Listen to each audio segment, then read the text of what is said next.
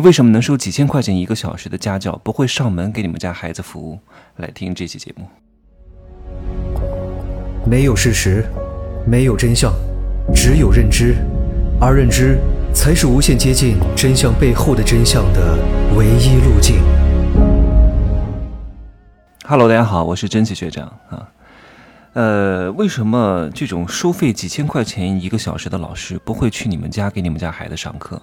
因为前段时间不是禁止一些校外培训吗？就是你们家孩子没法在校外的一些培训机构去进行什么小升初啊、初升高啊、高升大的教育，那怎么办呢？啊，有人讲，那就让这些富人花钱把这些高价的老师，前提是什么？是高价的老师，是优质的老师，请到家里来上课。我告诉各位，难啊！就像我很少会去给别人一对一服务。因为这个钱其实也没有太多，一对一服务要付出很多的时间和精力。我宁愿在这录节目，一对多批量化销售、批量化复制。因为我一次努力辐射的面很大，你让我一对一的话，那我就要放弃很多机会成本去单独给你服务，是要花费很多的精力的。各位，那为什么一些？这种教育培训的老师，他能够收到两千块钱一个小时的，他也不会去你家上课呢。这个原因不仅仅是这个方面的考量，更多的是一种心力的耗损。譬如说，这个老师上一次课能挣两千块钱，也就是说一个小时一千块。但如果他到你家去给你们家孩子上课的话，来回交通时间，我就算了一下吧。啊，大城市啊，来回两个小时，真的。如果稍微有一点远的话，真的是两个小时。小城市啊，来回一个小时。因为你还要准备打扮收拾，然后出门开车停车找路上楼，一大堆的问题。去一趟半个小时，回来一趟半个小时。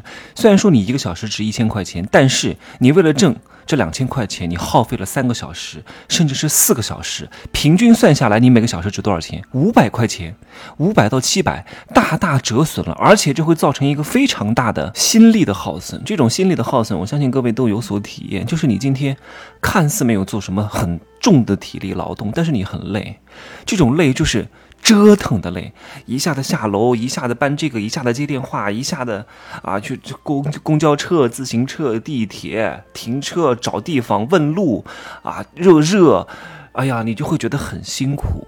所以学生他不能一天都上课，老师也不可能一一整天都上课。就是哪怕有些老师一天能上十个小时的课，但是有一个大前提的是什么？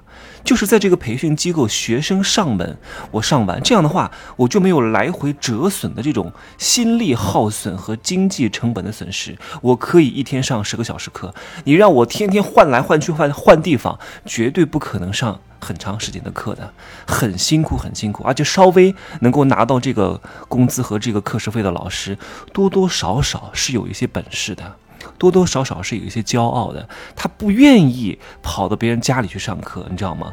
因为你去别人家里上课，总觉得低人一等，而且老师相对来说还是有一种知识分子的骄傲的，就是。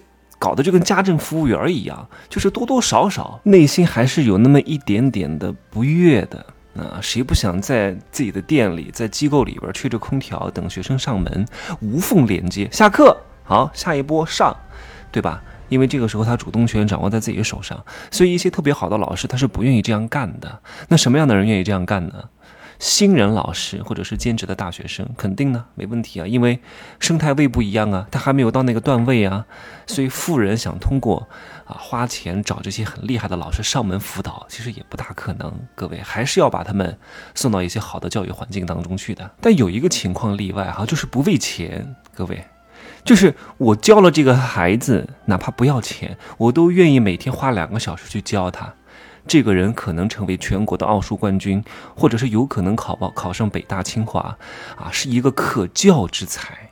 如果你这个孩子不可教，那就花高价；如果你这个孩子可教，你不要钱别人都愿意，因为教出来是他的荣耀，是能够他放弃了短期利益，为的是能够招更多的生，培养一个更好的人才，给自己做招牌，这才是一种真正的口碑和无形的力量。所以如果。啊，你有才，你就可以跟别人谈议价。如果你又没才又没钱，既要又要又来了，那那你就要付出金钱，又又又不能给别人提供价值啊，也没有能力，也没有口碑，帮你服务也得不到什么，那只有通过钱，而且是高价格，真的，因为你只有钱了。就像我们有时候出席很多活动。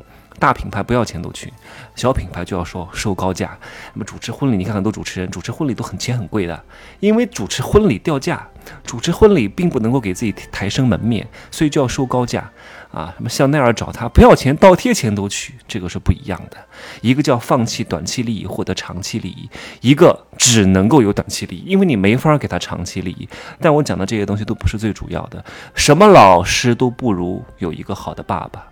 有一个好的妈妈，这两个人才是最重要的。你天天给各种老师来教，回到家里照照样圆还原啊！天天看到你们好逸恶劳、刷短视频、不思进取，天天打麻将、抽烟喝酒，能教育出好的孩子吗？啊，天生在这一关就错了。除非接下来天启能够把他小孩的这个另外一扇门给打开啊，但是太难了。能够接受天启和变异的人太少了。你看。这个漫威的漫画里边，厉害的人有哪两种？富人靠科技，像钢铁侠这样的有钱；穷人靠变异啊，像美队啊，像是一个那个叫什么绿巨人啊，蜘蛛人都是靠变异啊。